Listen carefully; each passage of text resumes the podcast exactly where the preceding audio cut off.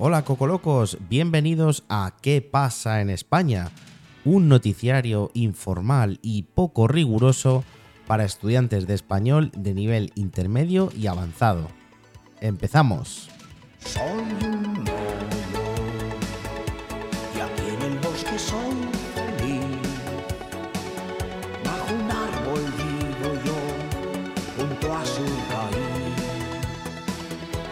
Soy un simplemente con mirar todo lo que piensas tú podré adivinar. Seguro que has notado que la cabecera del episodio de hoy es distinta, ¿verdad? Y efectivamente es que la sintonía que acabamos de escuchar es de David el Nomo, una serie de animación española de los años 80, una serie muy conocida y muy querida por los españoles de mi generación, sobre todo. La gran pregunta es, ¿a qué viene esta cabecera? ¿Por qué está aquí? ¿Por qué la has puesto, Víctor? Bueno, porque esta semana hemos conocido la triste noticia del fallecimiento de Claudio Biern, que es algo así como el Walt Disney español. Y claro, fue, entre otras muchas cosas, pues fue el creador de esta serie, de David el Nomo. Bueno, probablemente lo que os voy a decir ahora eh, os va a sorprender, porque de hecho a muchos españoles también les sorprendería saber esto, pero España es un país con una fuerte tradición de producción de dibujos animados. Sin ir más lejos, eh, para que os hagáis una idea de lo que estoy diciendo, eh, España es el quinto país del mundo que más dibujos animados produce. Y bueno, esta industria fue especialmente potente eh, entre los años 70, 80 y principios de los 90. Fue un poco la época dorada de los dibujos animados en España. Hoy en día también la industria sigue siendo fuerte, y uno de los mejores ejemplos que tenemos es la serie de Pocoyo. Se emite casi en todos los países del mundo, es una serie de mucho éxito para niños pequeños. Mi hijo la ve, por ejemplo, ¿no? Mi hijo ve Pocoyo. Eh, aunque le gusta más Cleo y Cuquín, que también es una serie de animación española. Bueno, volviendo a Claudio Biern, que me voy por las ramas ya.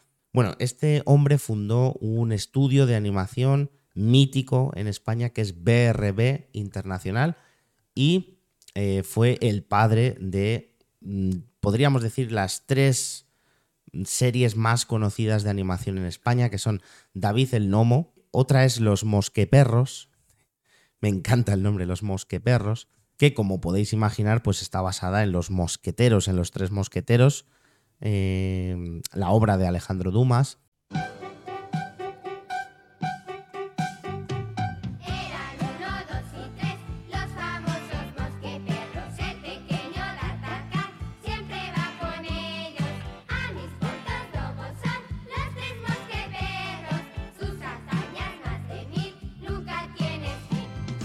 Y otra de sus series míticas es La Vuelta al Mundo en 80 días, una adaptación muy buena de la obra original.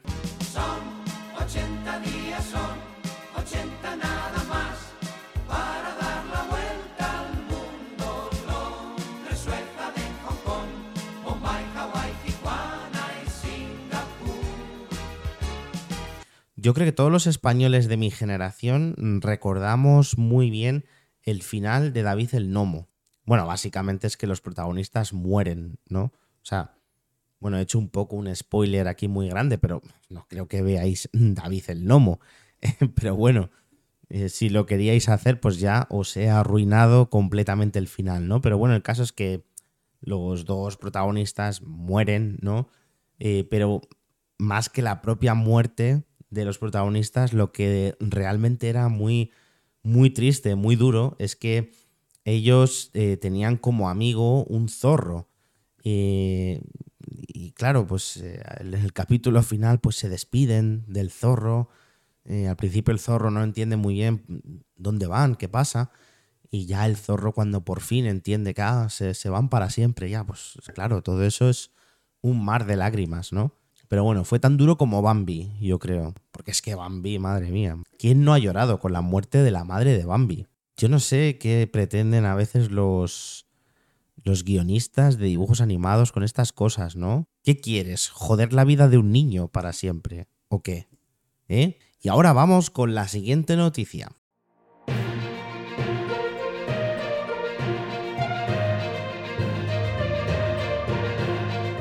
Bueno, pues esto es algo de lo que se está hablando también mucho estos días. eh, eh, cierta polémica por un- una discusión que hubo entre dos participantes de un programa de televisión.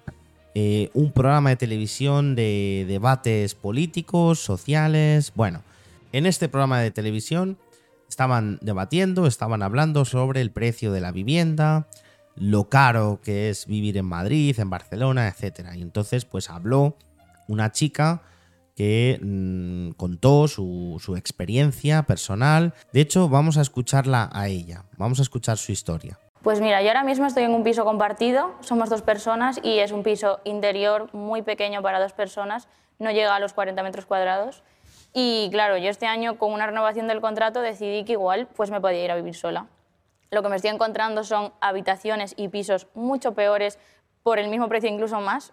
Un estudio para mí sola eh, ronda los 700, 750 y no tiene ventanas al exterior, no tiene espacio para poder teletrabajar desde ahí, no tiene unas condiciones dignas y además, no solo eso, es que me piden unos, una entrada que o sea, es, no, no tiene sentido, te piden cuatro meses de entrada, que por mucha solvencia económica que tú tengas, eso... mm, Perdón, ¿dónde es esto? esto es en Madrid. Bueno, pues uno de los tertulianos, uno de los participantes de este programa, pues le dijo a la chica, bueno, pero ¿y ¿por qué no te vas a vivir a, otros, a otro lugar? Básicamente, ¿no? ¿Y por qué no en vez de irte a Madrid, pues por qué no vives cerca de Madrid, en algún pueblo cercano, 30 kilómetros, 40 kilómetros, ¿no? Madrid, Madrid. Yo Madrid. acabo de vivir la ¿Y qué- misma situación que tú, sabes, la he estado buscando eh, piso. Por ejemplo, ¿y vivir a También. 30 40 kilómetros de Madrid? ¿Cómo está esto? Ella respondió que, que trabaja en Madrid y por eso está buscando mm, vivienda en Madrid, para no tener que hacer mm, viajes de ida y vuelta al trabajo, ¿no? Hombre, pero, yo Pero, tengo un trabajo al que ir. Ya, pero, Pero es no. que resulta que en Madrid quiere vivir mucha gente No, no, no. y no. por lo tanto los precios suben. Supongo que este problema eh, pues también ocurre en muchas otras ciudades europeas, en muchas otras ciudades del mundo. En fin, y me gustaría saber vuestra opinión. ¿Qué opináis vosotros? ¿Tiene razón la chica? ¿Se deberían regular, se deberían controlar los precios del, alquiler? ¿O mm, tiene razón este hombre, este tertuliano, que dice que, que hay otras opciones, que no siempre se puede vivir en la misma ciudad donde trabajas, que es normal trabajar en una ciudad y vivir en otra. En fin, pues yo no voy a dar mi opinión, yo no me mojo, no voy a entrar en el debate, ¿eh? Así nadie se enfada conmigo.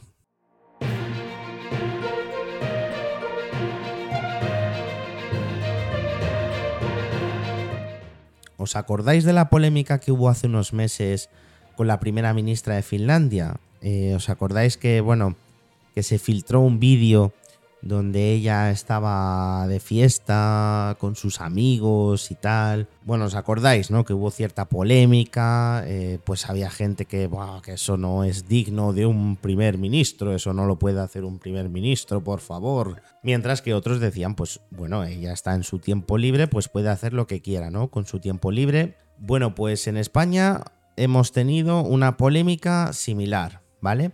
Resulta que hace unos días, pues el presidente de Murcia, que es una región, una comunidad autónoma de España, pues se filtró un vídeo donde aparecía el presidente de la región de Murcia, pues tomando algo también con unos amigos en un bar por la noche. Bueno, pues también se armó un poquito de escándalo, también mucha gente, "Ah, pero bueno, ¿Qué, hace el presidente de Murcia ahí de fiesta, hombre? ¿Qué sinvergüenza? ¿Qué es esto, no? Y cuidado, dato importante, este señor es del Partido Popular, que es el partido conserva uno de los partidos conservadores en España, pero aquí en este caso lo interesante es la reacción de una compañera de profesión, una política llamada Rita Maestre, que es la portavoz del partido político Más Madrid. Y bueno, Más Madrid es una formación política contraria, absolutamente contraria al Partido Popular. Es una formación política progresista, en principio nada que ver con el Partido Popular, pero Rita Maestre, su portavoz, sorprendió a todos defendiendo al presidente de la región de Murcia. Ella publicó en su cuenta de Twitter un mensaje al presidente de Murcia como a cualquier político se le debe juzgar por sus políticas, no por salir de fiesta. Y este mensaje pues fue muy bien recibido por la audiencia en Twitter y pues recibió elogios tanto de sus eh, de los votantes de Más Madrid como de los del Partido Popular.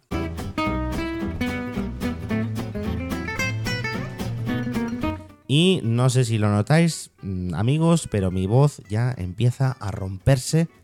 Porque claro, llevo todo el día dando clases, llevo todo el día hablando.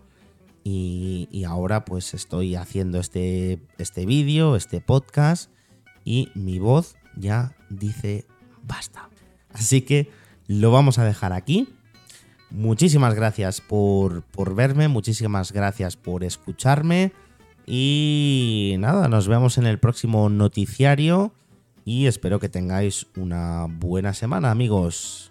Recuerda que puedes encontrar la transcripción de este episodio en mi sitio web cocolocospanish.com. Adiós amigos, chao.